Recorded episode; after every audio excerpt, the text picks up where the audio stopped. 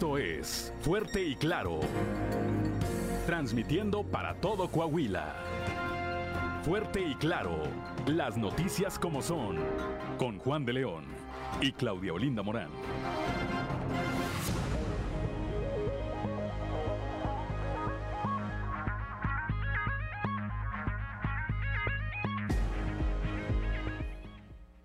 Son las 6 de la mañana, 6 de la mañana con 3 minutos de este jueves 13 de octubre del 2022. Hoy se celebra a quienes llevan por nombre Eduardo. Bueno, pues a todos los Eduardos les enviamos un eh, saludo, una felicitación, nuestros deseos de que la pasen eh, de lo mejor. Eduardo de la Peña, se viene a la cabeza, pero pues hay muchísimos Eduardos y muchos que conozco, bueno, a todos ellos, a todos ellos, Eduardo Olmos, Castro, presidente del Congreso del Estado, todos los Eduardos y todos los que tengan algo que celebrar el día de hoy, pásenla, pásenla de lo mejor. Yo soy Juan de León y ya estamos en Fuerte y Claro, un espacio informativo de Grupo Región. Y como todas las mañanas, saludo a mi compañera Claudio Linda Morán, así como a quienes nos acompañan a través de nuestras diferentes frecuencias en todo el territorio del Estado. Claudia, muy buenos días. Muy buenos días, Juan, y por supuesto muy buenos días a quienes nos escuchan a través de región 91.1.3 Saltillo en la región sureste, por 91.1 en la región centro, carbonífera, desierto y cinco manantiales, por región 103.5 en la región laguna de Coahuila y de Durango, por región 97.9 en la región norte de Coahuila y sur de Texas, y más al norte aún por región 91.5 en la región Acuña, Jiménez y del Río. Un saludo también a quienes nos siguen a través de las redes sociales por todas las páginas de Facebook de Grupo Región. 6 de la mañana, son las 6 de la mañana con 5 minutos y como todos los días también ya está activada nuestra línea, su línea de WhatsApp, el 844-155-6915. Esa línea de WhatsApp es para su uso, es para que usted se comunique con nosotros o a través de de nosotros. Usted quiere enviar un mensaje, una felicitación, este, si quiere hacer alguna sugerencia sobre algún tema de carácter informativo que crea que debamos abordar, algún señalamiento, alguna autoridad, un bache, una luminaria, eh, alguna necesidad en su sector o colonia. Para eso es esa línea de WhatsApp. Repito, 844 155 69 15. Claudio Linda, ¿cómo amanece el día? A esta hora de la mañana, 6 con 5 minutos, la temperatura en Saltillo está en 15 grados, Monclova 19, en Piedras Negras 19, Torreón 18 grados, General Cepeda 14, Arteaga 14, en Ciudad Acuña hay 19 grados centígrados, en Derramadero al sur de Saltillo hay 13 grados, Musquis 18, San Juan de Sabinas 18, San Buenaventura 22, Cuatro Ciénegas 21 grados y Parras de la Fuente y Ramos Arispe con 16 grados centígrados, pero si quiere conocer a detalle el pronóstico del tiempo para todas las regiones, vamos con Angélica Acosta. El pronóstico del tiempo con Angélica Acosta.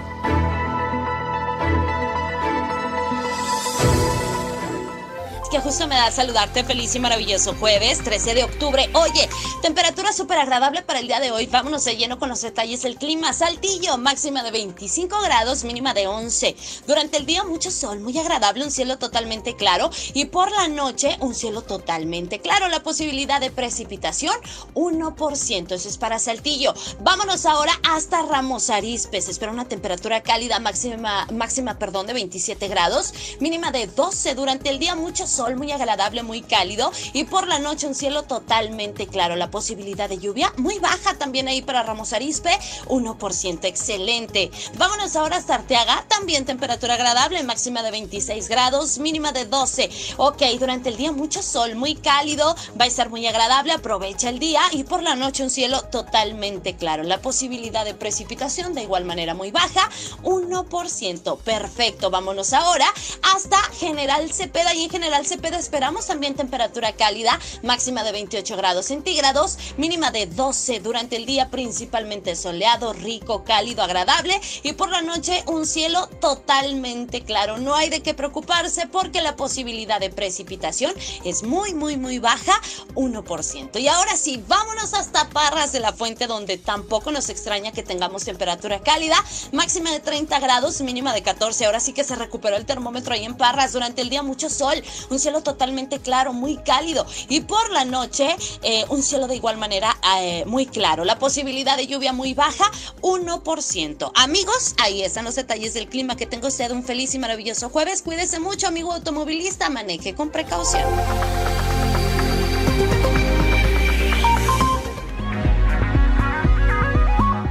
Son las 6 de la mañana, 6 de la mañana con 8 minutos. Gracias, Angélica. Angélica Acosta. Y vamos ahora con el padre Josué García y su cápsula Dios ama. Diócesis de Saltillo. Presbítero Josué García. Dios ama.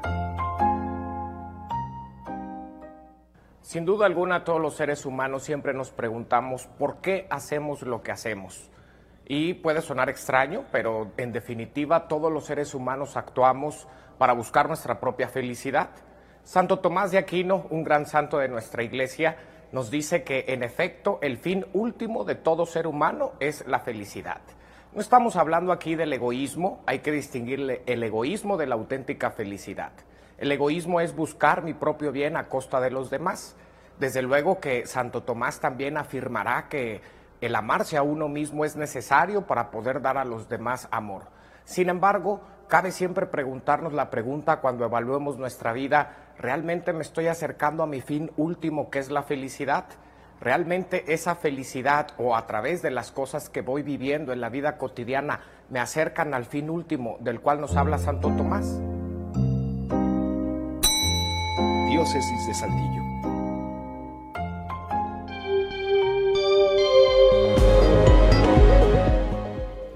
Gracias, gracias al padre eh, Josué. García, cuando son las 6 de la mañana, 6 de la mañana con 10 minutos, saludamos a Felipe Wong, que nos da los buenos días desde Palau. Un saludo Felipe, buenos días también, que sea una gran jornada para ti. Atahualpa Rodríguez Montelongo, allá en la región carbonífera. Don Joel Roberto Garza Padilla ya se reporta también, eh, como todos los días, con su frase para la reflexión. Mi tía Margarita Briones Luna iba para la chamba ya a darle tía, pues, ¿qué más? Y bueno, saludos a todos. Don Joel Roberto Garza Padilla dice, no busques, eh, la frase de hoy dice, no busques revancha ni te amargues demasiado Nadie que haya sembrado mal cosechará felicidad. Todo vuelve. Bendiciones. El karma le dicen también, ¿verdad? Dicen karma. A eso. Bueno, pues gracias a don Juan Roberto Garza Padilla, como siempre, por su eh, interacción, por su participación con nuestro auditorio a través de este espacio, de este espacio informativo. Son las 6 de la mañana, 6 de la mañana con 11 minutos y Vamos ahora, Claudio Linda, ¿a dónde? A ver, le queremos compartir, si nos sigue a través de la radio, que vaya, lo, invitamos a que vaya a nuestras redes sociales para compartirle este contenido llamado Sucedió en los tres videos más virales. Sucedió en Guamuchi, Sinaloa. Cámaras de seguridad de una casa captaron el indignante momento en que un automovilista arrolla de manera intencional a un adulto mayor que se encontraba caminando con su carrito de paletas. En las imágenes se aprecia cómo el vendedor cae al asfalto mientras el responsable se da la fuga. Sucedió en Huehuetoca, Estado de México un nuevo secuestro de un menor fue viralizado a través de redes sociales. En el video se aprecia al niño caminando de la mano con su madre. De pronto, un automóvil frena a su costado y sube por la fuerza al menor amedrentando a la mujer que nada pudo hacer. Según medios locales, la fiscalía asegura que ya hay una carpeta de investigación. Sucedió en Macapá, Brasil. Un sujeto fue grabado atropellando en reiteradas ocasiones a un sargento brasileño retirado. Presuntamente, minutos antes, el conductor había atropellado también a su perro, por lo que la discusión escaló a tal grado de intentar asesinar al propietario. Afortunadamente, el sargento resultó con heridas leves y el hombre fue detenido.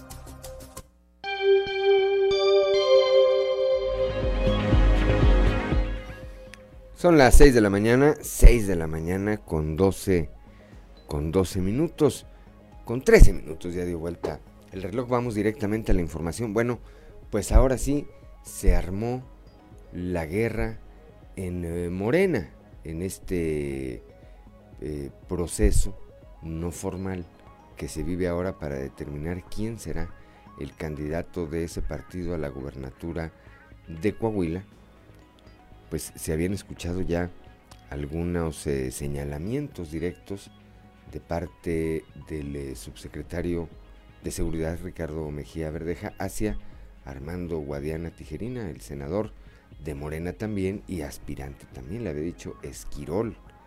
Ayer un periódico nacional difundió un, pues, un reportaje, una nota en donde se hace alusión que la Fiscalía General de la República investiga a Armando Guadiana por eh, movimientos financieros por un monto de 270 y tantos millones de pesos.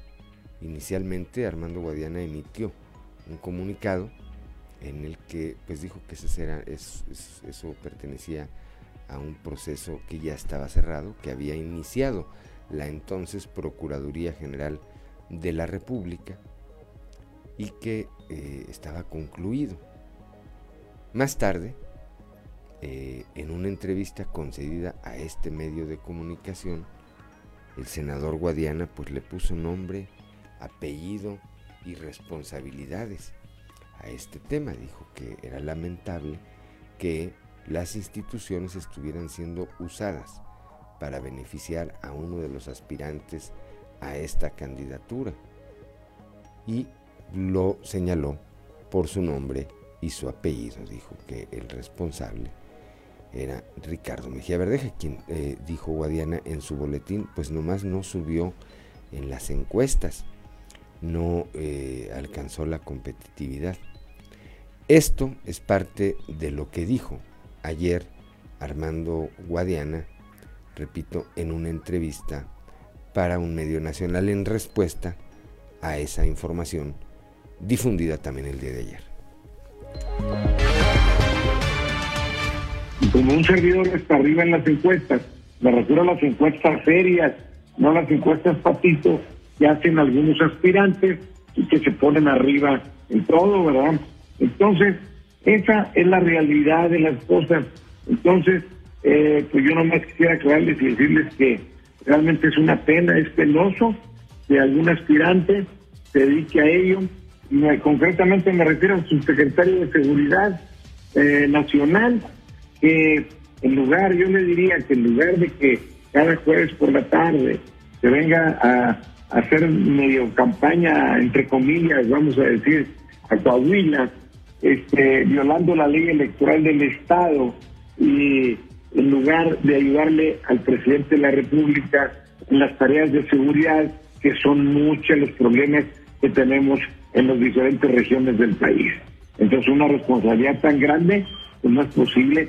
Si quiere seguir o quiere, nadie, todos tenemos derecho a participar, a, este, aspirar a algún puesto de elección popular, pero pues con el orden que debido, quiere venirse acá, pues es es que le deje el trabajo a una gente que se dirige realmente al trabajo de la responsabilidad de su Secretaría de Seguridad, que venga a hacer pues campañas, como le quieran llamar, cosas que están mal también, porque la ley electoral del Estado de Coahuila lo prohíbe en, estos tiempos y se consideran actos anticipados de campaña. Son las 6 de la mañana, 6 de la mañana con 17 minutos. Pues dicen que para un pleito se necesitan dos. Bueno, pues ya hay dos y no tarda en sumarse un tercero. Seguramente eh, Luis Fernando Salazar el día de hoy hará algún pronunciamiento con respecto pues a esta crisis que se vive ya al interior de este partido político. 6 de la mañana con 17 minutos. Por su parte, el dirigente del Comité Ejecutivo Estatal de Morena en Coahuila, eh, Diego del Bosque, aseveró que el senador Armando Guadiana cuenta con el respaldo del partido. Eso tras la investigación periodística que se publicó en un medio de comunicación nacional donde la Fiscalía General de la República lo señala por su presunta participación en una red de lavado de dinero relacionada con la explotación de minas de carbón.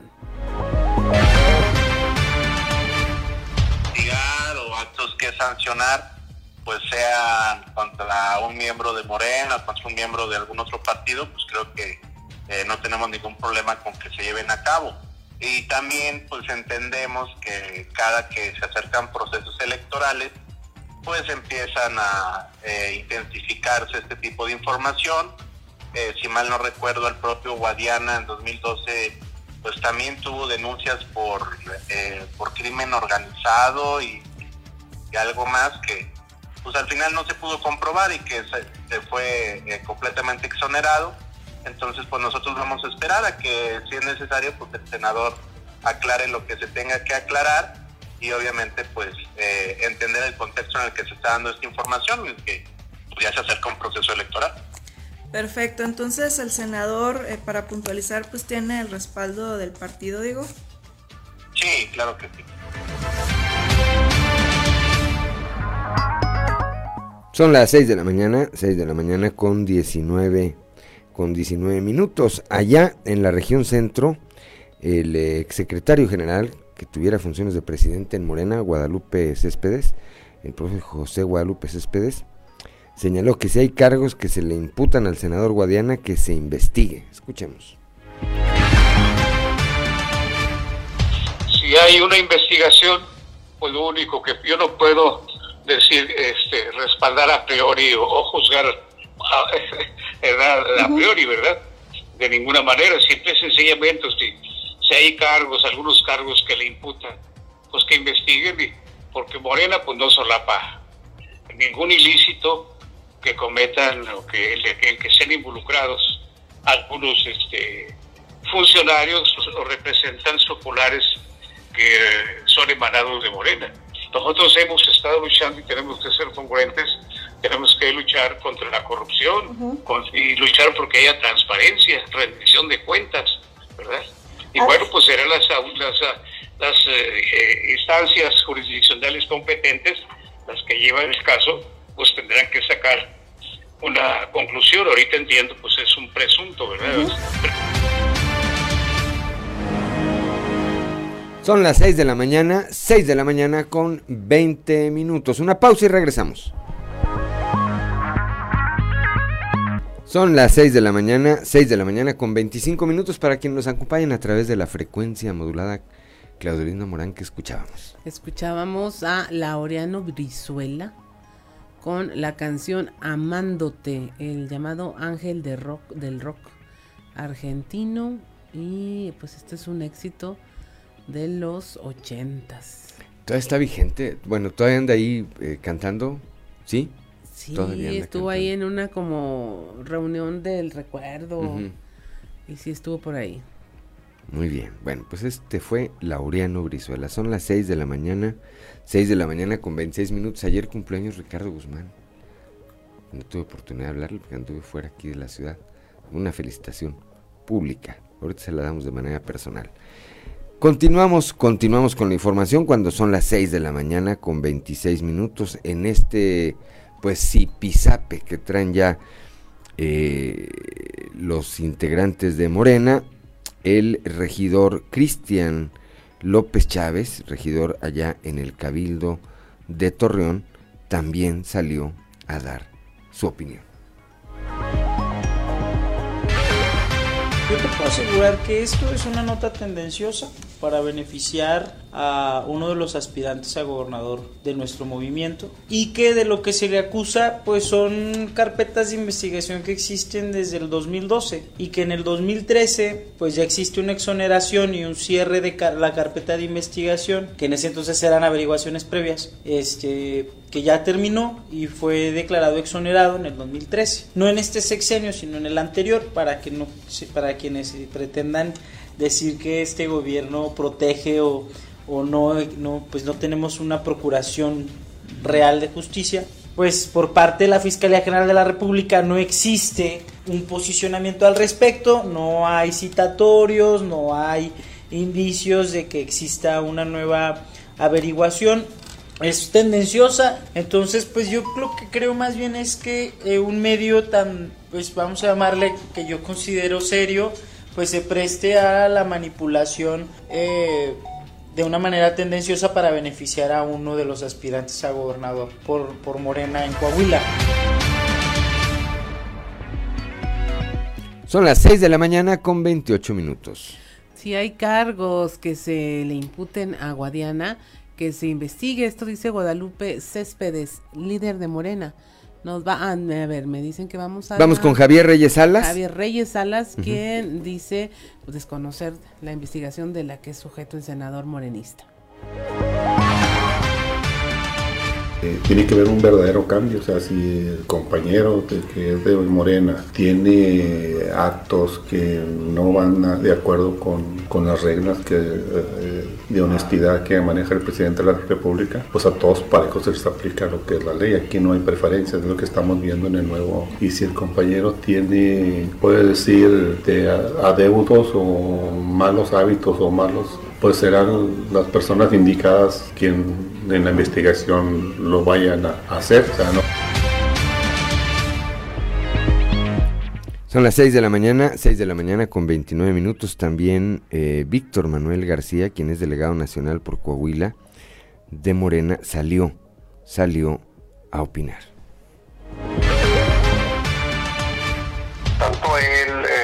Como senador y empresario del carbón, como ustedes saben, en la industria ganadera, en la empresa ganadera, en los toros, bueno, pues tiene él sus negocios. Ahora, que va a tener o no, bueno, pues ya la fiscalía lo puede hacer, pero bueno, ahorita estamos en temporada de, de muchas cosas, ¿no? Yo, yo me parece correcto, yo creo que a quien sea, cualquier ciudadano, cualquier empresario, sea de, vamos a ser claros, de Morena, del PT, del PRI, del PAN, del verde, quien sea, la fiscalía, así como los programas que da el presidente, que los da a todos, sin importar el color ni el partido, pues es que se tiene que investigar a todos, normal. 6 de la mañana con 30 minutos. Arturo Rivera Wong, quien es militante activo de Morena ya en la región carbonífera, señaló que este asunto de Armando Guadiana podría tratarse de un chisme o falsa propaganda. Dijo que al leer la publicación no cuenta con una fuente confiable, puesto que no existe boletín o base en algún periódico de prestigio. No hay, ninguna fuente que, que, que so, eh, tenga soporte en ese dicho. Esa publicación no dice ningún periódico, ningún eh, fuente de, comuni de, comunicación, ninguna fuente confiable. Entonces, mi opinión es la siguiente, mientras que no haya un, un, boletín oficial o no haya una fuente confiable, pues se toma como un rumor, se toma como un chisme o como una mala propaganda.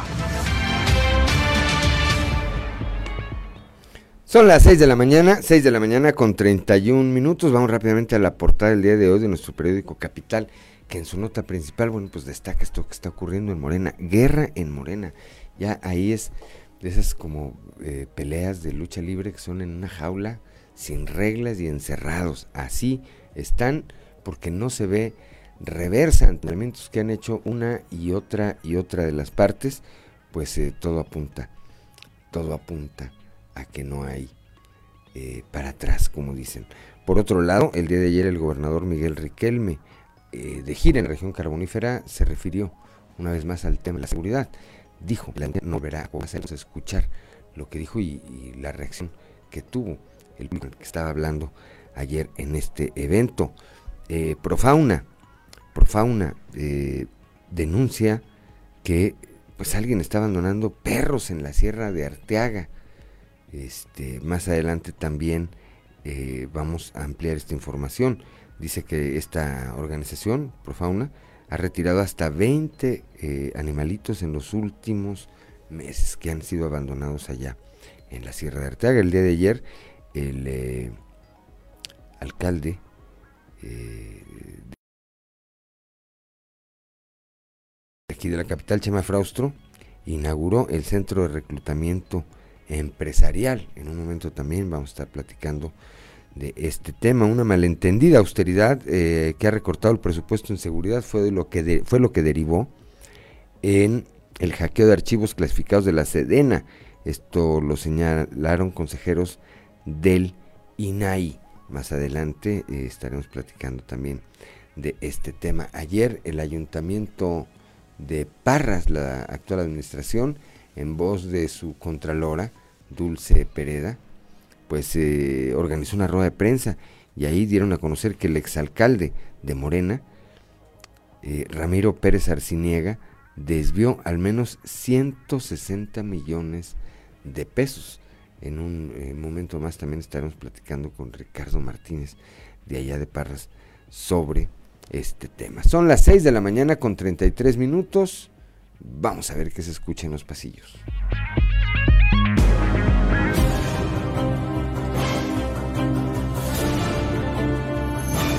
Y en el cartón de hoy, la idea que nos muestra Reyes Flores, Armando Guadiana, Luis Fernando Salazar y un enorme dedo en una batalla campal, mientras que Diego del Bosque nos comenta, bueno, la idea era ir en unidad. Con estrategias cambiantes en patrullaje, inteligencia, sobrevuelos con los dos helicópteros, la operación de filtros, pero ni un día se descuida la seguridad en Coahuila, principalmente en las zonas de brechas y en las colindancias con los estados de Zacatecas, Nuevo León y Tamaulipas. Fue el mensaje contundente que dio el gobernador Miguel Riquelme ayer en su gira de trabajo por la región carbonífera, a propósito de la reciente irrupción de integrantes de un grupo delincuencial que con varios vehículos y armas de grueso calibre entraron por el rumbo de Juárez y le siguieron por progreso, pero fueron capturados en la zona de brechas por las fuerzas estatales de reacción y el ejército mexicano, además del apoyo de los dos helicópteros del gobierno del estado. No la tienen fácil, sobre todo porque el gobernador reafirmó su compromiso de no permitir la entrada de maleantes y que bajo ningún concepto se trastoque el clima de paz y seguridad que ha traído a la entidad desarrollo económico y empleos. Para un pleito, dicen, se ocupan dos y el que faltaba para ello era el senador Armando Guadiana, que ayer le puso por fin nombre, apellido y responsabilidades al subsecretario Mejía al tiempo de hacerle un llamado a ponerse a trabajar en lo que le encargó el presidente. La respuesta de Mejía, que ya antes le había dicho Esquirol al senador, fue un video en sus redes sociales, en donde mostró una más de sus encuestas y habrá que decir que evitó llamar por su nombre al del Stetson atareado bajando espectaculares y anuncios en redes como se le ordenó la autoridad, Luis Fernando Salazar por ahora guardó bajo perfil en esta pelea que en jaula cerrada y sin reglas ya hay al interior de Morena. concretamente me refiero al subsecretario de Seguridad eh, Nacional, que en lugar, yo le diría que en lugar de que cada jueves por la tarde se venga a, a hacer medio campaña, entre comillas, vamos a decir, a Coahuila, este, violando la ley electoral del Estado y en lugar de ayudarle al presidente de la República en las tareas de seguridad. Por la Ciudad de México anduvo ayer la dirigente del PAN en Coahuila, Elisa Maldonado, que llevó a su líder nacional, Marco Cortés, el sentir de la militancia albiazul coahuilense con respecto a la alianza con el PRI y el PRD en 2023 y que seguramente hoy compartirá con medios en el Estado. ¿De qué estás hablando, Alan? Son las 6 de la mañana, 6 de la mañana con 36 minutos. Vamos ahora a un resumen de la información nacional marchan contra la militarización mientras se debatía en el Pleno de la Cámara de Diputados la discusión, votación y posible aprobación de la iniciativa para ampliar hasta el 2028 la presencia en las calles de las Fuerzas Armadas. Estudiantes y otras organizaciones convocaron a la movilización contra la militarización y la guerra capitalista. La Comisión de Puntos Constitucionales en la Cámara de Diputados aprobó con 28 votos a favor y 10 en contra el dictamen que permitirá ampliar la presencia del ejército en las calles. Irrumpen en casino y roban un millón de pesos. Hombres armados realizaron un asalto en el Casino Life en la Ciudad de México y robaron un millón trescientos mil pesos y 20 mil dólares. Ya fueron detenidas dos personas presuntamente relacionadas con este delito, a quienes se les aseguró un arma de fuego, un vehículo y seis celulares. Según el encargado del establecimiento, mientras realizaban el cierre, llegaron varios sujetos con un arma de fuego y tras amedrentarlos, llevaron a cabo el asalto para después huir a bordo de diferentes vehículos. Se registra un nuevo caso de intoxicación de estudiantes. Tras el ocurrido hace unos días en el municipio de Bochil, en Chiapas, la Secretaría de Salud informó que ascendió a 18 el número de alumnos hospitalizados ahora en Tapachula.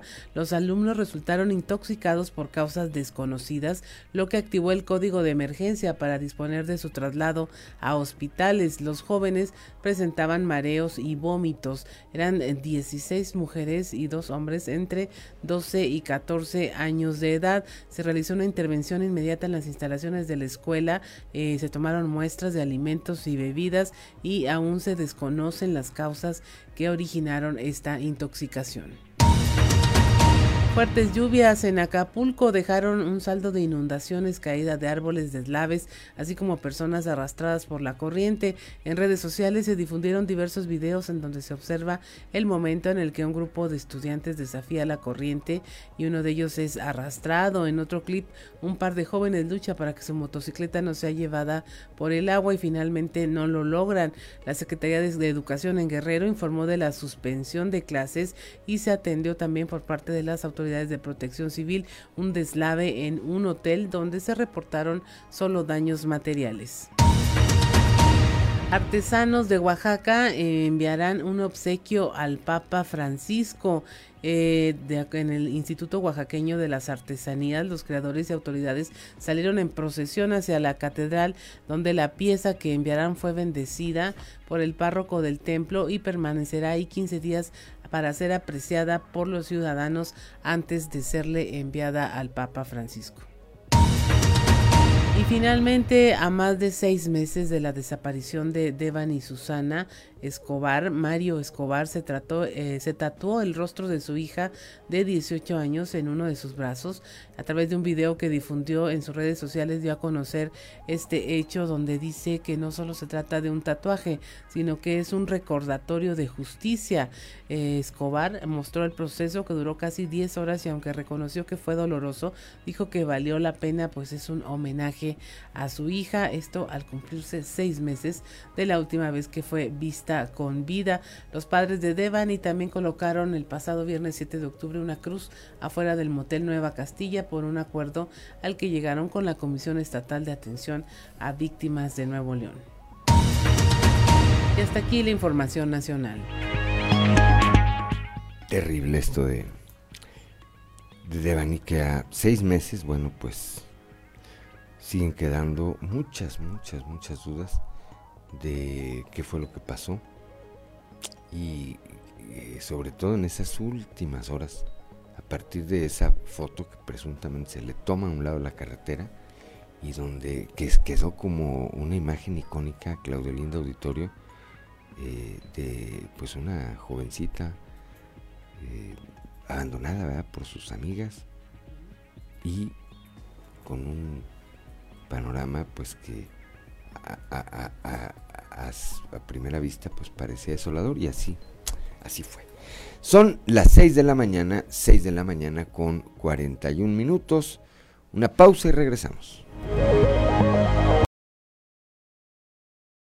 Eh, Ricardo Guzmán es un cover y bueno, eh, tiene más de 70 años Laureano Brizuela en este momento y sigue activo según aquí la información que se está brindando activo desde 1972, dice.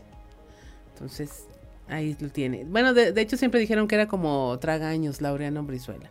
Pero bueno, aquí tenemos las canciones de él este día y vamos a dar paso a la información en voz de nuestros reporteros ubicados en todas las regiones del estado.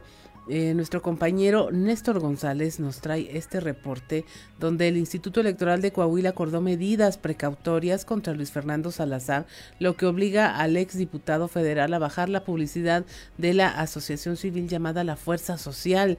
Eh, aquí le tenemos los detalles.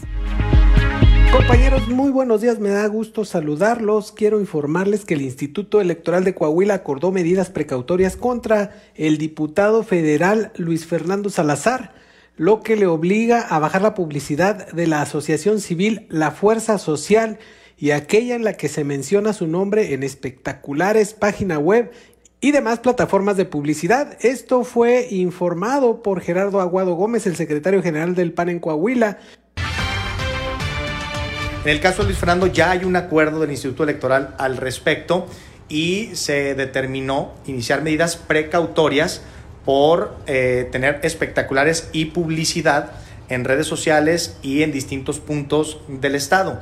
Específicamente en el caso de Luis Fernando, todos los siglados por la fuerza social en la región centro del Estado de Coahuila se relacionan con César Flores Sosa y al haber este vínculo en lo personal y en lo político, se ordenó bajar toda esa publicidad y a su vez todo lo siglado por la fuerza social en redes sociales se ordenó suspender todo tipo de publicidad en Facebook, Twitter, Instagram, etcétera, y de igual manera en su página de internet por tratarse de actos anticipados de campaña. Esta es la información. Muy buenos días. 6 de la mañana con 49 minutos. Allá en la región carbonífera, el gobernador Miguel Riquelme estuvo en gira de trabajo y emitió un mensaje sobre el tema de la seguridad que es tan importante para Coahuila. La información con Moisés Santiago. Muy buenos días, Juan y Claudia, a todo nuestro amable auditorio que nos escucha en todo Coahuila. En la información que tenemos para el día de hoy, durante una gira de trabajo por la región carbonífera, el gobernador del estado, Miguel Ángel Riquelme Solís, manifestó de forma categórica que no se permitirá la entrada de la delincuencia a Coahuila. Aseguró que se atienden de forma inmediata los reportes que se hacen sobre la presencia de grupos armados. Esto es lo que comenta al respecto. Lo más importante para mi gobierno, la seguridad. Ayer, ayer precisamente, estaba comentando en un evento en Torreón que me quedan algo así como 414 días de gobierno. Lo que me quede, no voy a permitir jamás que regrese la delincuencia a Puebla. ese, es un compromiso firme. lo hago con toda convicción de ver a mi Estado bien, tranquilo, en paz, de ver a las familias disfrutando de la calle, disfrutando de espectáculos.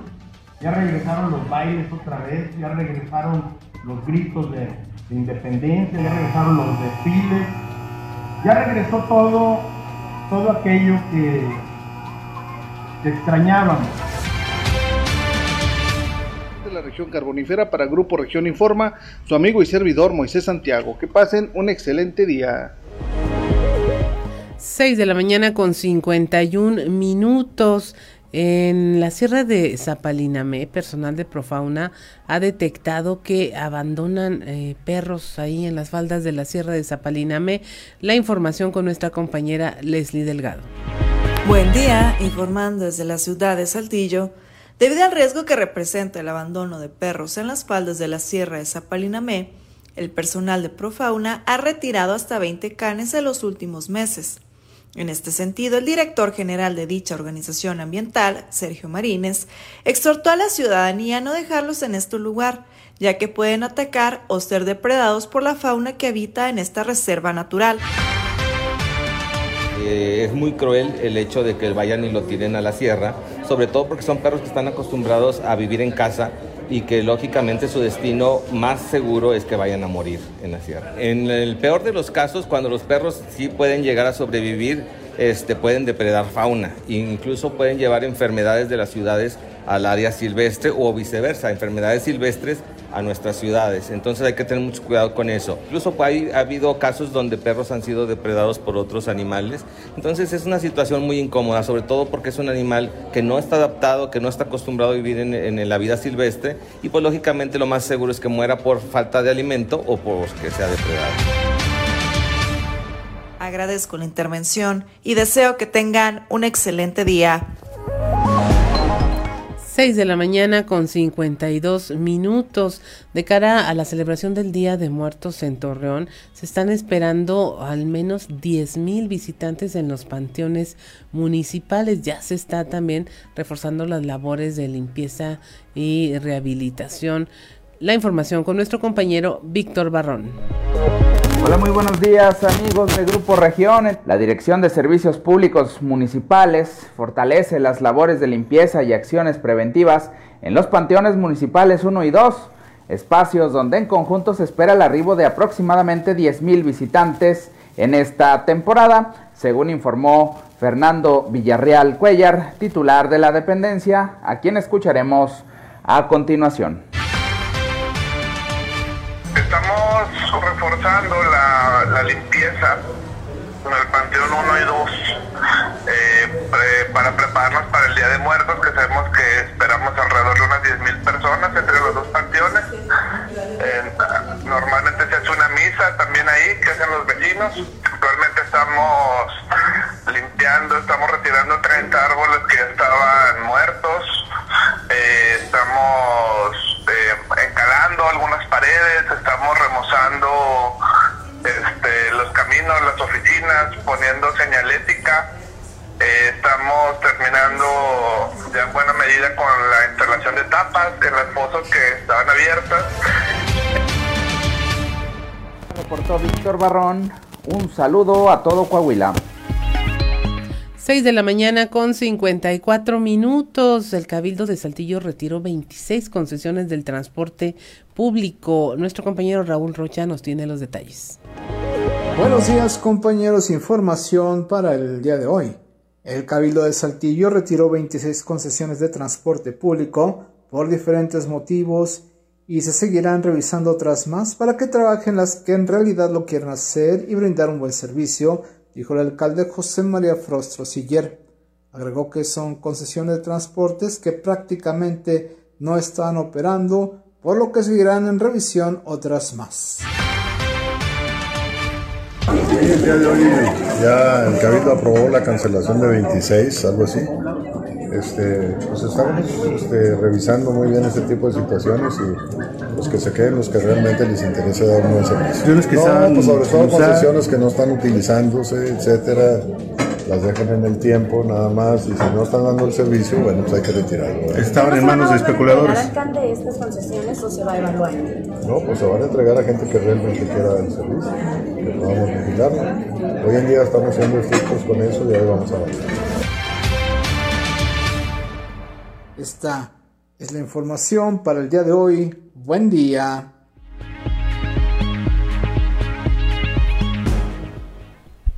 Gracias, gracias a nuestro compañero Raúl Rocha cuando son las 6 de la mañana, 6 de la mañana con 56 minutos.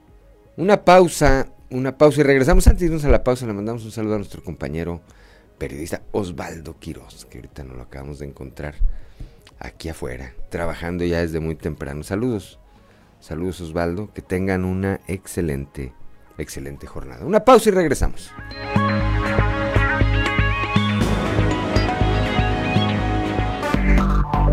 Enseguida regresamos con Fuerte y Claro. ¿A quién escuchamos, Claudelina Morán, a través de la frecuencia modulada? Escuchamos contigo o sin ti a Laureano Brizuela. Y mira, para quienes preguntaban si estaba vigente, va a participar en un homenaje a Vicente Fernández, junto con otros cantantes, del país.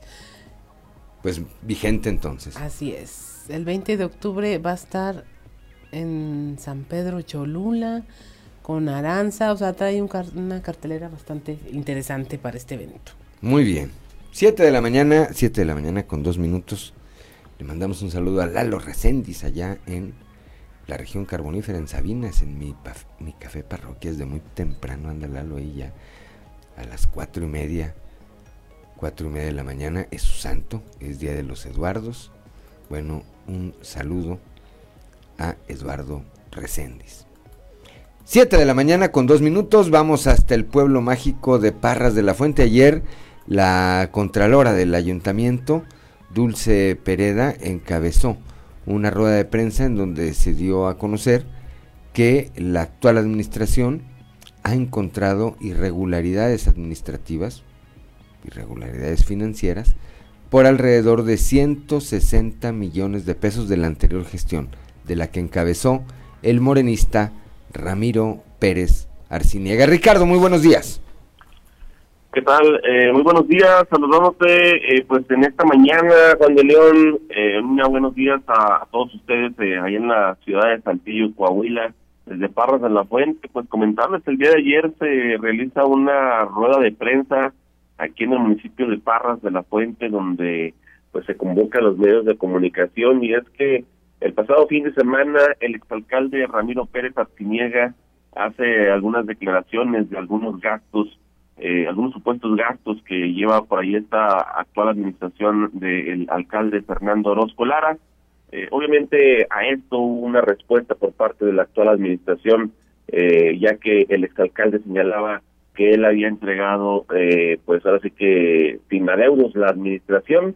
Sin embargo, pues ayer la rueda de prensa en la que se fue convocado a los medios fue titulada ¿A quién le falló la calculadora? Si a la actual administración o a la anterior. Y aquí tenemos una reseña eh, pues referente a los datos que ayer eh, presentaba la, la, la, administración municipal eh, en torno a lo que es pues algunos resultados del exalcalde.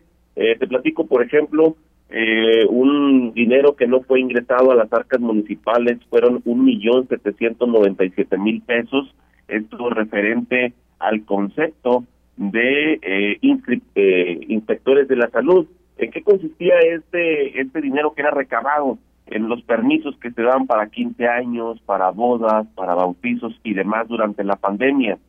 Este tema de inspectores de la salud es donde pues participaban autoridades como lo es Protección Civil, alcoholes y demás corporaciones para poder brindar los, los, eh, los permisos a aquellos que solicitaban eh, vaya a tener algún evento durante esta pandemia y que tendrían que estar cubriendo la cantidad de tres mil pesos cada uno. Eh, pues bien, eh, te comento que durante el año del 26 de junio del 2021 hasta eh, prácticamente eh, finalizar el año, se, se, logró recabar un millón setecientos noventa y siete mil pesos, cosa que no fue inclusive pues reportada en las arcas municipales. Otro también de, de las de las situaciones, para empezar, el, el supuesto de delito de, de nepotismo, aparte también el monto pagado a familiares del el exalcalde y, y, también de la hoy actual regidora Brenda Vélez, que en aquel tiempo se desempeñara como directora de desarrollo eh, social y que estuviera trabajando a dos hijos. Eh, recordemos que la hoy regidora era es pareja sentimental del exalcalde Ramiro Pérez Arciniega y que tuvieron un gasto, eh, que total de 532 mil 532 mil 733 pesos. Eh, en el tema de ejercicio también en nómina a personal contratado de manera irregular en el último año de la administración, un, un monto irregular de dos millones ciento setenta y nueve mil trescientos dos pesos. Eh, y esto debido a que el tesorero que estuviera por ahí en, en ese en ese año, en ese último año, no fue elegido o no fue, vaya, eh, nombrado de, de manera ilegal, no tenía un, un nombra, de manera legal, perdón, no tenía un nombramiento. Estamos hablando del ex tesorero Jonathan eh, Fuantos Pérez, quien tuvo un gasto del 2021 de 387 mil pesos y se presume un delito también de usurpación de funciones y malversación de fondos públicos por más de 85 millones de pesos, lo que lo que equivale casi a la totalidad del ejercicio fiscal del 2021. Las y los regidores suplentes, eh, en, eh, vaya, en, la administración de, Ramiro Pérez Arciniega hubo por ahí una confrontación por parte de, de los regidores de oposición. Esto obviamente llevó al entonces alcalde Ramiro Pérez Arciniega a prescindir de los servicios, así como tú lo escuchas, Juan de León, a prescindir de los servicios de quienes fueran regidores, eh, los destituyó, eh, por así decirlo, de una manera irregular, sin tener inclusive la autorización del Congreso del Estado de Coahuila de Zaragoza, eh, pues tuvo por ahí eh, a bien colocar algunos de los regidores eh, o de los regidores suplentes a su conveniencia, teniendo por ahí un eh, lo que es eh, un gasto, eh, se rindió protesta eh, por de la ley y cobraron los salarios de manera irregular por la cantidad de 817 mil 504 pesos. Pues es una serie de irregularidades que sin duda alguna van a estar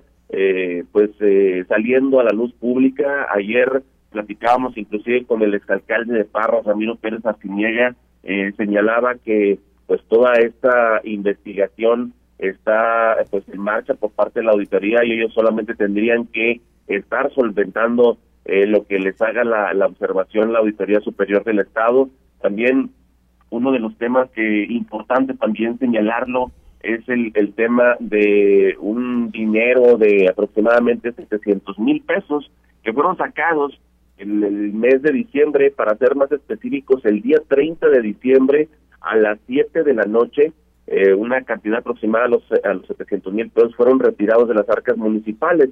Esto eh, se cree que es de un, de un dinero que tuvo que ser repagado en el mes de mayo del mismo año 2021 a una empresa que prestó sus servicios como, eh, vaya, eh, aplicadora de, de, de unos cursos a los elementos de seguridad pública municipal.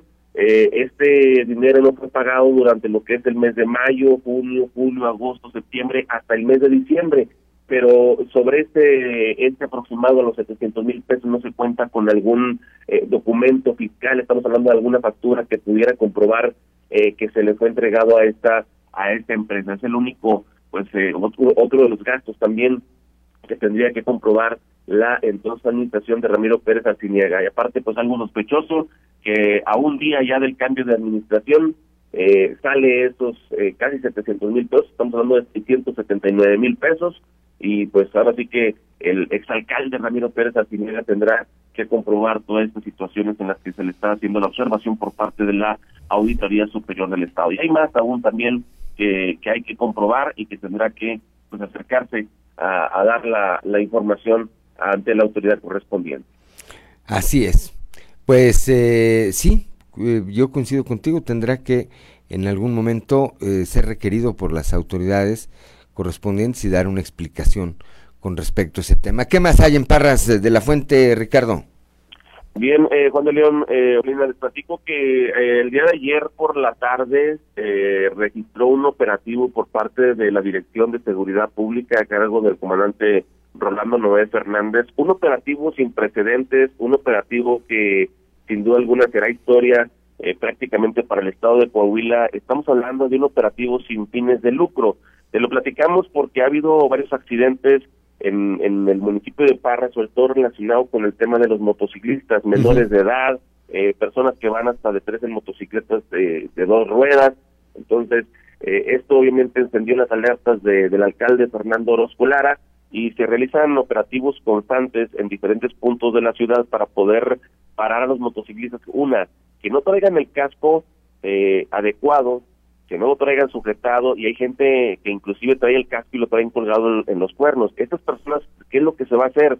Se, se les va obviamente a pedir la documentación, en caso de no contar con ella, no se les va a infraccionar solamente se les va a recoger la motocicleta, la, se la van a llevar los elementos a la Dirección de Seguridad Pública Municipal y serán los mismos afectados o los ciudadanos quienes tengan que acudir con el casco correspondiente y también que obviamente tengan que pues acudir ya eh, pues una sola persona nada más por la por la motocicleta.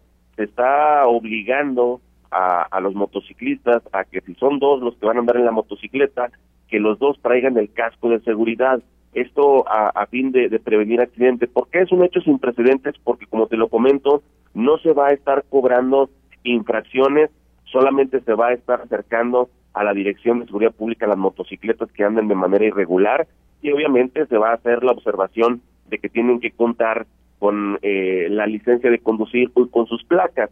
Eh, a esto también ha, han surgido una serie de inconformidades por parte de algunos padres de familia quienes señalan que pues algunos de, de los que eh, manejan las motocicletas eh, son menores de edad y que los padres de familia se las compran para facilitarles el, el traslado a la escuela o a hacer trabajos o inclusive el mismo este, a los mismos eh, empleos a donde en ocasiones ellos trabajan. Entonces, esto también va a ser puesto en la mesa por parte del alcalde y de las autoridades municipales, en donde se tendrá que, eh, bueno, el primer proyecto es que los, los jóvenes traigan una, una carta eh, compromiso por parte de, los padres de familia firmada en caso de que provoquen algún accidente. Esta tendrá que ser portada y pues primeramente tendría que ser aprobado por parte del alcalde y del, y del ayuntamiento. Te digo de nueva cuenta, esto es con la finalidad de prevenir accidentes que han estado ocurriendo, no solamente en Parra, sino en muchas partes del estado. Bien, pues gracias, gracias como siempre por tu reporte, Ricardo Martínez. Un saludo allá hasta Parras de la Fuente. Muy buenos días. Saludos, muy buenos días. 7 de la mañana, son las 7 de la mañana con 13 minutos. Aquí mismo en la capital, auditorio Claudia, pues vemos que son frecuentes eh, los eh, accidentes donde están involucrados motociclistas. En muchos casos tienen la responsabilidad los motociclistas, uh -huh. en muchos casos tenemos la responsabilidad o tienen la responsabilidad los conductores, pero una de las constantes es que no portan casco. El casco. Y, y, ahí como eh, ilustraba Ricardo Martínez, muchas veces vemos a los motociclistas con el casco colgado, ahí lo traen de adorno. Bueno, pues creo que habrá que reconocer lo que está haciendo allá en Parras de la Fuente, Fernando Orozco. 7 de la mañana con 14 minutos. Claudio Linda Morán. Y bueno, llegó el momento de nuestra conversación del día de hoy con Francisco Javier Mancillas González, el presidente de la Unión Nacional de Padres de Familia aquí en la región sureste. Y pues precisamente porque hay preocupación por el tema de seguridad en las escuelas, eh, viendo este esto ocurrido en donde un niño de ocho años pues fue descubierto con un arma en la escuela. Sin embargo, eh, tienen una postura al respecto del operativo Mochila. Muy buenos días, Francisco Javier Mancillas González. Buenos días, estimada Claudia, y muy buenos días a tu auditorio. Cuéntenos, este tema del el operativo Mochila, eh, lo tienen ustedes en la mira desde hace tiempo porque pues no hay un sustento legal para realizarlo. Pero eh, tienen ahí ustedes opciones, qué se puede hacer, con qué sí están de acuerdo en este tema. Muy bien, qué bueno que lo mencionas, Claudia, para poder este por ahí informar acertadamente al auditorio, los padres de familia en particular, este porque pues bueno, a raíz de este suceso que se dio en la escuela Cristóbal Colón aquí en Saltillo, en el este nomás recordar que en el mes de febrero del año en curso la Suprema Corte de Justicia de la Nación se había pronunciado al respecto de este tema de los operativos de revisión mochila los cuales eran constitucionales porque pues van en contra de los derechos de las niñas, de los niños y de los adolescentes. Y en este sentido, pues bueno, nosotros en la Unión Nacional de, Padres de Familia este subrayamos y reiteramos que este pues en primera instancia pues bueno la mochila no la tendría por qué revisar la escuela. Somos los padres los los primeros responsables los que debemos hacer y saber qué qué portan nuestros hijos y no los directivos del plantel verdad en este respecto bueno pues la la la este la Suprema Corte de Justicia este establece mecanismos de revisión siempre y cuando la autoridad educativa y los padres de familia estén de acuerdo y que exista una convocatoria y un documento expreso de autorización este firmado por los padres de familia este para que se hagan dichas revisiones verdad este en, en todo ello bueno pues bueno sabemos que, que también algunos padres de familia pues bueno este, recibieron por ahí hoy, ahora en, en, la, en el inicio del, del ciclo escolar, recibieron un reglamento, un reglamento por ahí, este, pues, de, de los planteles educativos, Ajá. un reglamento interno, el cual, pues bueno, pues yo creo que debe de, deben de conocerlo y platicarlo con los hijos, ¿verdad? Por eso reitero que los padres de familia deberían ser el primer filtro ahí en el en el en la, en la casa para poder este pues iniciar con esta revisión de de este de útiles escolares ¿verdad? Así es, Javier. Eh, mi compañero Juan de León quiere también hacerte alguna. Buen día, gusto saludarle. A ver, pero ¿qué pasa? ¿Qué pasa cuando ese primer filtro, que yo coincido también con lo que usted señala, falla. Y eh, espero no herir la sensibilidad de nadie, pero recordemos lo que ocurrió hace no mucho tiempo en el Colegio Cervantes en Torreón. Eh, pues un niño ejecutó a su maestra, ejecutó ahí a, un compañerito y dejó heridos ahí a otro, otro par. Es decir, eh, ¿qué pasa cuando por alguna causa no hay esa revisión en la casa? Y entonces pues tendría que quedar en manos de alguien. Y bueno pues aquí es en el caso en, en este caso sería pues de los directivos de las instituciones. Así es. Eh, muy buenos días Juan. Pues mira este qué bueno que también lo, lo mencionas este eh, bueno pues así como este hecho allá en el en el colegio Cervantes pues recordemos también lo que sucedió en la escuela primaria Rob en Uvalde Texas. Sí este que, hasta hoy en día creo que ya hasta destituyeron a todo el departamento de policía ya por este suceso este tan grave.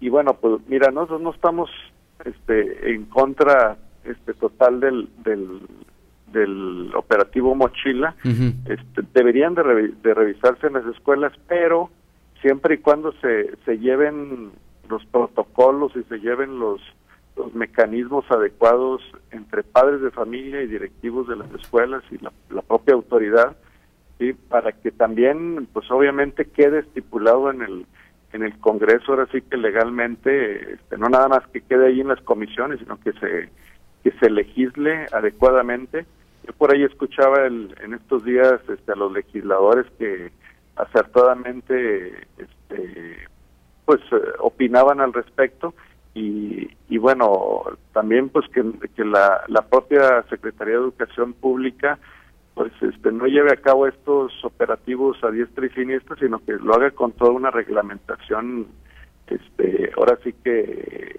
eh, legal, ¿verdad? Pues sí, tendría que haber un, un, eh, un protocolo y seguirse. Eh, aquí comentábamos hace unos días, Claudio Linda y sus servidores decíamos, bueno, eh, los elementales, cuando menos que a las eh, señoritas o a las niñas, pues las revise una maestra, a los niños, pues que lo revise un maestro, que haya la participación de padres de familia, que pueden turnarse, evidentemente implica un esfuerzo de tiempo, pero pues eh, después vemos lo que vemos. Afortunadamente en este último caso acá en el colegio, la escuela San Ángel, en la colonia San Ángel, bueno, pues no pasó de ser que un niño quería llevar a presumir un arma que no, aparentemente no está ni en funcionamiento, pero pudimos haber hablado otra cosa, ¿no? Así es, Juan. Y bueno, pues como tú bien lo mencionas, bueno, pues eh, en este sentido, para eh, llevarlo adecuadamente el, el operativo mochila, para que no se violenten los derechos de los niños y no, tampoco la vulnerabilidad de la privacidad de, de nuestros hijos e hijas en los planteles educativos. Y bueno, y, en lugar de dar soluciones, al rato tenemos más conflictos, ¿verdad? Así es. Claudia Linda Morán. Pues muchas gracias, muchas gracias Javier por conversar con nosotros esta mañana. Sabemos que en el tema educativo no hay fin en, en los eh, puntos de interés. Eh, seguramente estaremos hablando más adelante de a qué puerto llega todas, todas estas medidas de seguridad en las escuelas. Que tengas un excelente día. Gracias igualmente y, gracias por darnos la oportunidad de informar aquí al auditorio, Claudia. Siete de la mañana con 21 minutos. Estamos en Fuerte y Claro. Regresamos.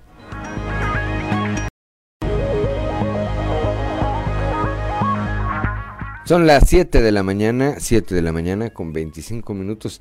El ángel del cover, dice Claudelina Morán, que se va a llamar, porque trae puros covers.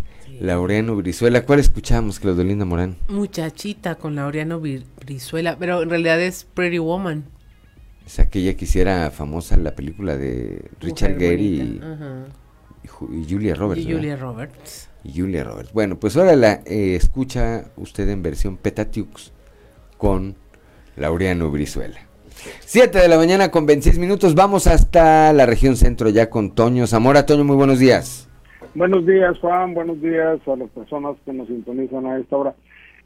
Ayer nos llamó mucho la atención, Juan, cuando transitábamos ahí por, por la carretera 30, eh, rumbo San Buenaventura, ver muchos, no muchos, pero varios aviones eh, grandes parados ahí, estacionados en, este, en, el, aeropuerto internacional de Luciano Carranza. Y dijimos, bueno, eso, algo, algo está sucediendo, por lo que retornamos. Y, y no sé por qué, pero ah, por casualidad dimos vuelta a la derecha. Son las 7 de la mañana, 7 de la mañana con 26 minutos. Ahí tuvimos un problema en la comunicación con Toño Zamora. En un minuto más o menos, eh, como decía el expresidente Peña, en un minuto, bueno, en menos, en cinco, vamos a recuperar la comunicación ahí con nuestro, con nuestro compañero Toño Zamora, que nos, eh, bueno, pues nos platicaba que ayer por, al pasar por el aeropuerto internacional de Frontera, que propiamente está en Frontera, todo el mundo lo identificamos como el aeropuerto Moncloa, vio una gran cantidad de aviones. Ahorita nos va a platicar pues de quién eran o qué estaban haciendo ahí. Eh, seguramente, seguramente tendrá la información eh, completa. En un momentito más vamos a estar. Y con respecto al aeropuerto, sí, está en frontera, no en Monclova. Y le pasa lo mismo que al aeropuerto de, de Ramos, que eh, propiamente está en Ramos Arispe, y todo el mundo dice el aeropuerto de Saltillo. Pero pues no, este aeropuerto internacional también este, está, en está en Ramos Arispe, no está en la capital del estado. Ya quisiéramos, Claudio Linda, tenerlo aquí en la capital. Eh, todo el mundo, los expertólogos, dicen que la ubicación ideal del aeropuerto aquí en la capital del estado sería en Derramadero. Sí, bueno, pues si, si alguien tiene la lana para aventárselo, para financiarlo y luego para hacer toda la mecánica eh, de logística para que funcione ahí, pues seguramente. No, luego ya ves lo que pasa con los aeropuertos en este país. Dice nuestro compañero Néstor González que eh, la de Pretty Woman de Roy Orbison y la anterior fue Starting Over de John Lennon. Ah, muy bien. Es meloma, melómano. Sí, ahí está, está atento. ¿Ya está Toño Zamora? Toño Zamora, una disculpa, algo nos pasó ahí en la comunicación. A ver, platícanos. Y entonces te regresaste al aeropuerto y de quién era tanto avión. Nos quedamos y, y nos quedamos en quedarnos vuelta por el libramiento Carlos Salinas de Gortari al sur. Eh, y pasamos las vías del ferrocarril y ya ves que la derecha está Texit. Y ahí de repente vimos entrar a, dos personajes del gobierno del Estado. A la secretaria del Trabajo, que no recuerdo cómo se llama. Nasira Sogbi. ¿Cómo? Nasira Sogbi. Ándale, ella. Y, y, el secretario este, Enrique Martínez y Morales. Secretario de Vivienda y Ordenamiento Territorial. Así es, entonces los extrañó mucho pues, eh, ver tantos aviones, ver entrar a, la Secretaría de Trabajo, a, Enrique Martínez, y pues nos pusimos a investigar y averiguar, y resulta que había una reunión, Juan, eh, en, precisamente en Texid, con los que van a ser los nuevos propietarios de, de Texid de México.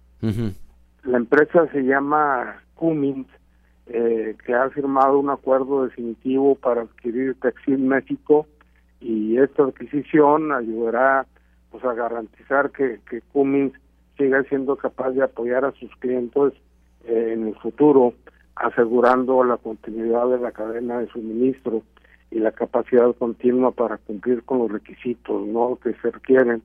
Pero eh, aquí el asunto es que la transacción está sujeta a aprobaciones regulatorias. Una vez que, que, que esta que la transacción termine y Cummins eh, tome posesión oficial de Textil México, pues se espera eh, hablar de, de, lo que van a hacer, de lo que se va a producir, cómo lo van a producir y todo ese tipo de cosas.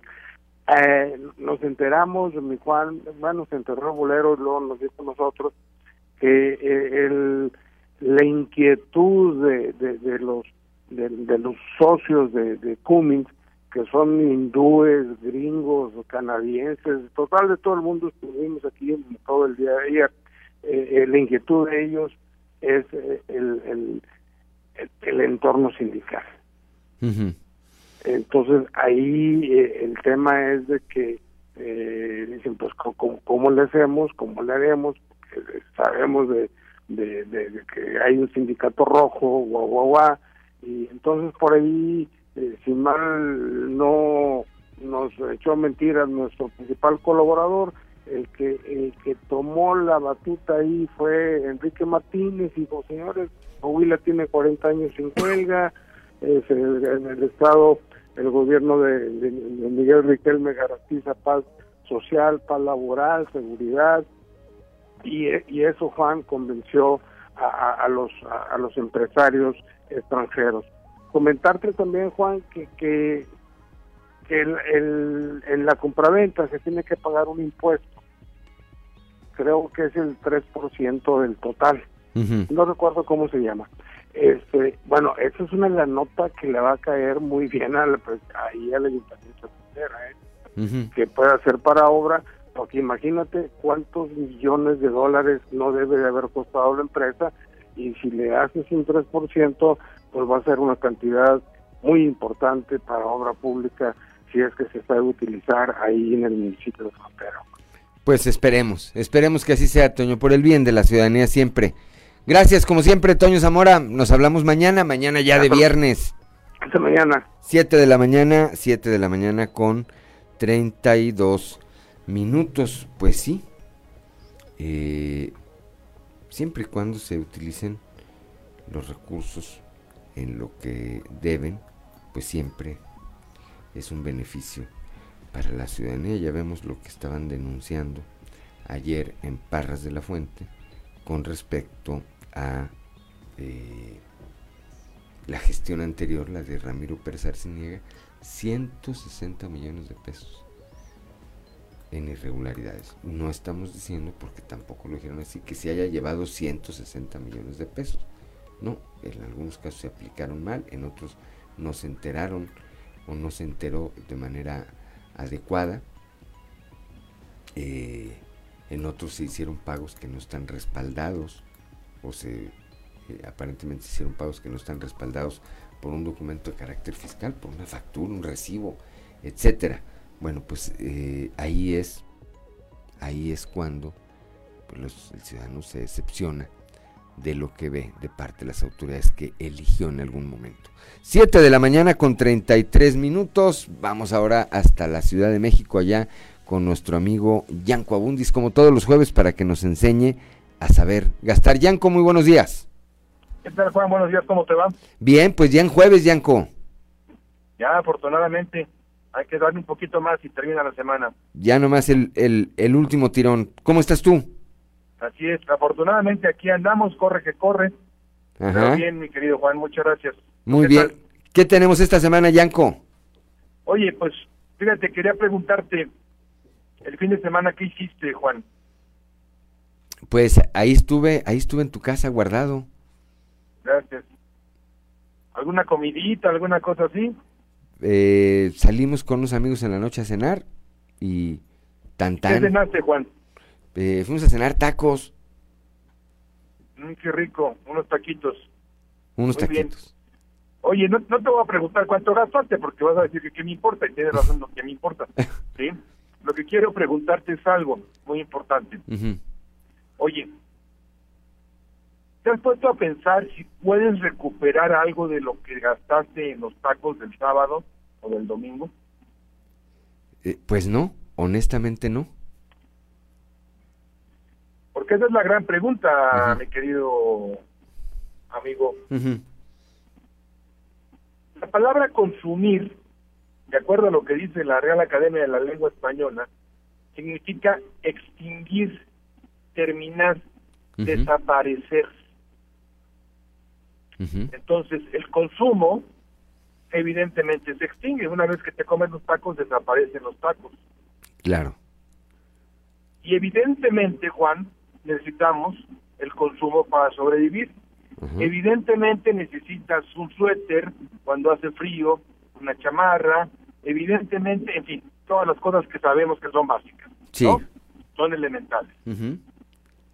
El problema, mi querido amigo, es que de repente pedimos prestado para consumir.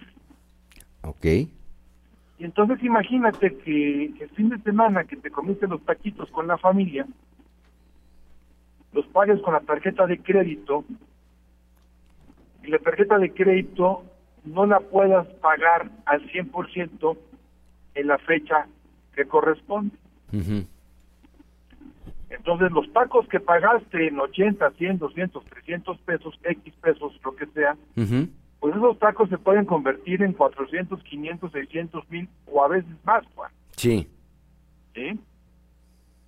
No estamos en contra, y lo hemos dicho mil veces, del crédito. El crédito es muy bueno, es necesario incluso. Nosotros lo recomendamos muchísimo saber gastar. Hay que saber endeudar, decimos. Sí.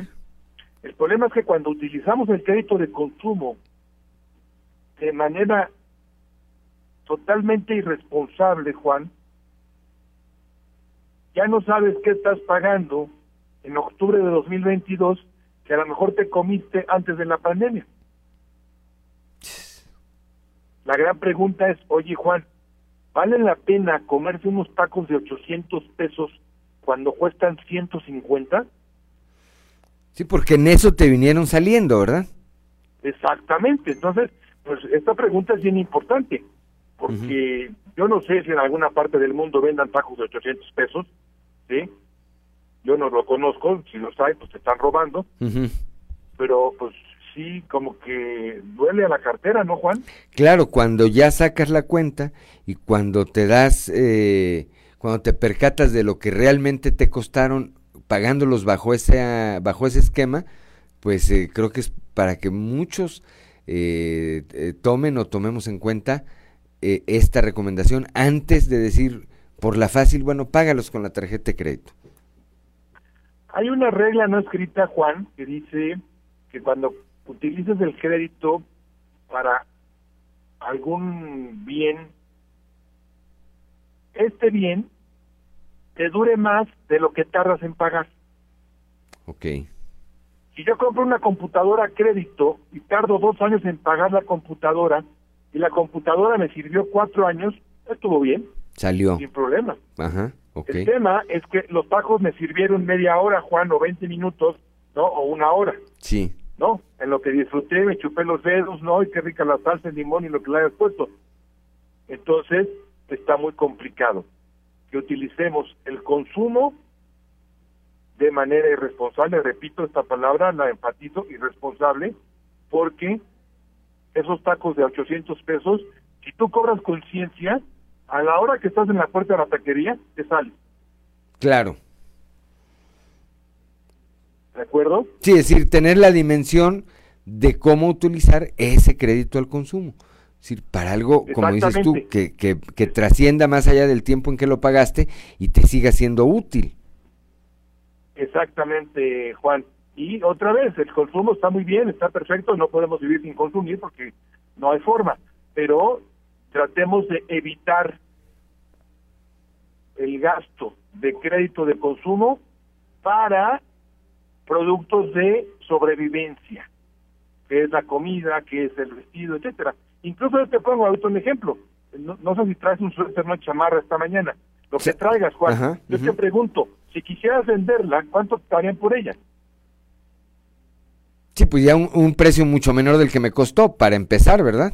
Infinitamente menor, a lo mejor te dan 10, 15, 20 pesos. Sí. Aunque fuera de buena marca, porque está usada, Juan. exactamente. Eso es consumo. Entonces, hay que estar muy abusados, no utilicemos el crédito de consumo para cuestiones de sobrevivencia, porque entonces los tacos, la chamarra o lo que sea, terminan costando una fortuna que realmente no lo vale, mi querido Juan. Si nos salen a precio de oro. Como dices tú, en la puerta de la taquería, en la puerta del negocio donde pensemos hacer una compra de esta naturaleza con la tarjeta de crédito, pues mejor aguantémonos, ¿verdad? Y busquemos otra alternativa, porque esa nos va a salir muy cara. Y normalmente son gastos de capricho, Juan. De antojos. De antojos, exactamente. ¿Sí? Pues ahí la recomendación, como todos los jueves, de nuestro amigo Yanko Abundis. Gracias, Yanko, como siempre. Fuerte abrazo. Un abrazo allá hasta la Ciudad de México. Buena jornada, Yanko. Igual, gracias. Siete de la mañana con 41 minutos. Vamos a una pausa y regresamos.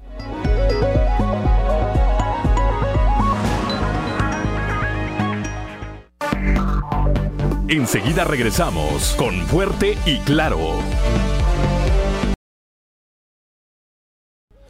Le mandamos, ahorita en, el anterior eh, corte que nos hacía el comentario, ya no le mandé saludos a nuestro compañero Néstor González, que siempre está atento a esto y a todo. Las trae todas aquel, ¿verdad? 7 de la mañana con 45 minutos. ¿Qué escuchamos, Claudio Linda Morán? Sueños compartidos de Laureano Brizuela. ¿Esa sí es de él? Creemos que sí. Creemos que sí, salvo que Néstor diga otra cosa, ¿verdad? 7 de la mañana con 45 minutos. Continuamos con la información.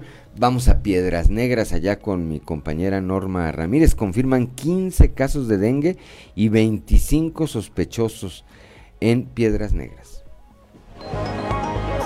Fuerte y Claro, la información desde la ciudad de Piedras Negras es la siguiente. Conforme a los resultados de la semana epidemiológica realizada por la jurisdicción sanitaria número 1, se tiene confirmado 15 casos. En tanto, hay 25 sospechosos de dengue, declaró así el jefe de la jurisdicción sanitaria número 1, Iván Alejandro Moscoso González. Los detalles los tenemos a continuación. Sí, alrededor de 25 casos eh, sospechosos tenemos actualmente eh, concentrados o acumulados con la semana epidemiológica pasada en espera de, sus resultados confirmatorios. Se está trabajando ya algunas colonias que hemos identificado de alto riesgo, como por ejemplo Los Montes, Acoros, año 2000, todo ese sector que, que hemos eh, tenido reportes ya de casos positivos específicamente en, algunos, en, algunos, eh, en algunas colonias y que actualmente se están haciendo algunos cercos epidemiológicos ahí. Les saluda Norma Ramírez. Son las 7 de la mañana, 7 de la mañana con 47 minutos, que no se le haga tarde. A casi mes y medio de haber iniciado ya con el ciclo escolar, todavía hay al menos 12 escuelas que no han eh, regresado a clases de manera total, pues eh, les faltan los contratos ante la Comisión Federal de Electricidad. La información con nuestro compañero Ricardo Ramírez allá en Ciudad Acuña. A casi mes y medio de haberse iniciado el ciclo escolar 2022-2023, 12 instituciones educativas de nivel básico en todo el estado no se han incorporado al sistema de clases presenciales. Francisco Saracho Navarro, secretario de Educación en el estado, comentó que se trabaja en el reacondicionamiento de algunos espacios y en algunas otras se están realizando los contratos ante Comisión Federal de Electricidad. El objetivo es garantizar la seguridad y el bienestar de los menores una vez que regresen a las aulas más de 50 mil trabajadores de la educación en el estado y cerca de un millón de alumnos, de jóvenes, de niñas, de niños que todos los días salen eh, a recibir en los 5 mil eh, centros escolares sus eh, clases en forma presencial. Mira, estamos al 99.6. Cuando recibí la secretaría había mil, mil escuelas, mil centros escolares que desde daños menores hasta daños mayores. En este momento solamente me, solamente me quedan 12 centros escolares presencial. Creo que ha sido uno de los grandes retos que, que regresen eh, cerca del millón de alumnos en forma presencial. Informó para Fuerte y Claro Ricardo Ramírez. Son las 7 de la mañana, 7 de la mañana con 48 minutos. Rechazo de maestros y desconocimiento de herramientas de apoyo enfrentan los alumnos invidentes. Esta historia con Laura Estrada allá en Acuña. ¿Qué tal amigos de Fuerte Claro? Los saluda Laura Estrada desde Ciudad Acuña para comentarles que para superar las etapas educativas y hoy estar en tercer semestre de la carrera en psicología, además de integrarse a laborar en el lector óptico, el joven Jesús Francisco Vallejo Martínez tuvo que enfrentar retos que lejos de desalentarlo, lo impulsaron a elegir esta licenciatura para ayudar a personas que como él padecen una discapacidad. Entre otras situaciones adversas, enfrentó el rechazo de maestros por desconocimiento de herramientas para la enseñanza a débiles visuales e invidentes. Por la atención a la persona con discapacidad no conocen el método o simplemente tratan de evaluarte como a las personas normales, que por una parte está bien, pero te exigían demasiado porque les digo, no conocían la herramienta braille. 2020 ya si llega la, la universidad, si quedo en, en, una universidad, este, se dio también lo, mismo, bueno, hubo maestros que sí fueron muy honestos, ¿sabes? Con contigo no, no, yo no puedo trabajar contigo, tampoco, tampoco puedo decirte que no, no tengas experiencia, al contrario, sí sabes lo que estamos hablando y todo, pero pues se me hace muy difícil. Vamos avanzando, ¿qué es lo importante? Eh, Informó para Fuerte y Claro Laura Estrada. Son las 7 de la mañana, 7 de la mañana con 50 minutos. El Instituto Nacional Electoral, el INE, invita a los jóvenes que están por cumplir la mayoría de edad hasta el 4 de junio de 2023 para que ya realicen su trámite para obtener su identificación oficial. La información con nuestra compañera Guadalupe Pérez. Muy buenos días, saludos desde la región centro. El titular de las oficinas distritales 03 del INE en Monclova invitó a aquellos jóvenes que están por cumplir su mayoría de edad hasta el próximo 4 de junio de 2023 para que se presenten a tramitar su credencial por primera vez, esto dentro de la campaña que durará hasta el próximo 15 de diciembre. Así lo informó Julio Coello, titular de esta institución. Pues recordemos que eh, uno de los principios de, la materia electoral es la certeza y uno de ellos actualiza precisamente con contar con una lista nominal eh, sana, eh, ya, ya que haya depurada correctamente. Y para ello, pues primero invitar a las y los jóvenes que cumplen 18 años al día 4 de junio próximo, que ya pueden realizar los trámites de credencialización de primera, de, alta al padrón por primera vez, hasta el, recordemos que tenemos la campaña anual intensa hasta el 15 de diciembre, y pueden realizar de una vez los trámites de alta, los que se les pide, como en todos los trámites, es una identificación, acta de nacimiento y un comprobante domiciliario no mayor a 90 días. Y también todas y todos aquellos ciudadanos que requieran realizar alguna actualización en sus trámites registrales. Saludos desde la región centro para Grupo Región Informa, Guadalupe Pérez. Son las 7 de la mañana, 7 de la mañana con 51 minutos. Vamos ahora al mundo. ¿Quién ganó ayer? Si nos está oyendo Lauro Posada, mi amigo, 6-1 nomás, nomás 6 tiros le dio el América al Puebla. Yo andaba con mi señora en el súper y entonces nos tocó ver, cuando llegamos ahí al, a donde íbamos a la tienda, enfrente hay un negocio donde, pues un bar, ¿verdad? Y tienen ahí las pantallas y unos muchachos estaban viendo el juego desde afuera del bar en el estacionamiento del, supermercado. Y les pregunté cómo van y en eso habían metido el sexto gol, 6-1. Les dije, favor el América, por supuesto. Parecía básquetbol, béisbol, ¿verdad? 6 a 1. Vamos con Noé Santoyo para que nos platique cómo le fue al América. Resumen Estadio con Noé Santoyo.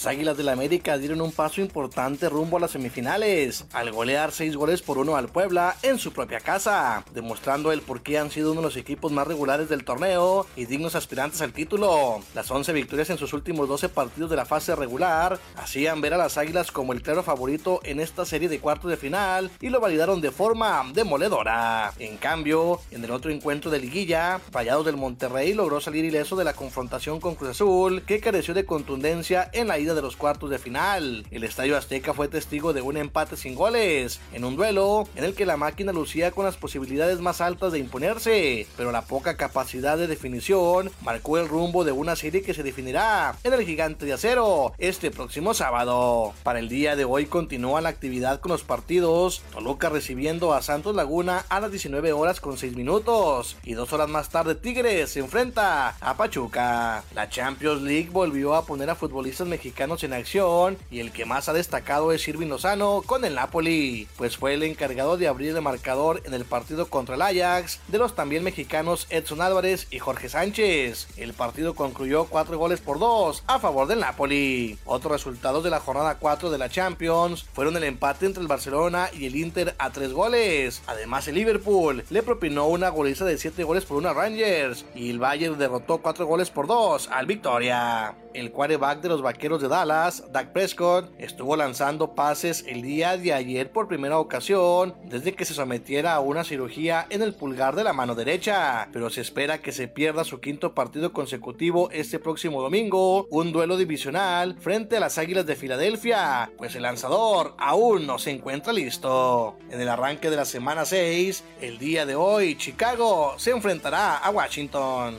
En las grandes ligas, el día de ayer se empataron las series a un triunfo por bando. Y es que los Phillies de Filadelfia cayeron tres carreras por cero ante los Bravos, mientras que los Padres tuvieron una importante reacción ante los Dodgers, a quienes derrotaron cinco carreras por tres. Resumen Estadio con Noé Santoyo.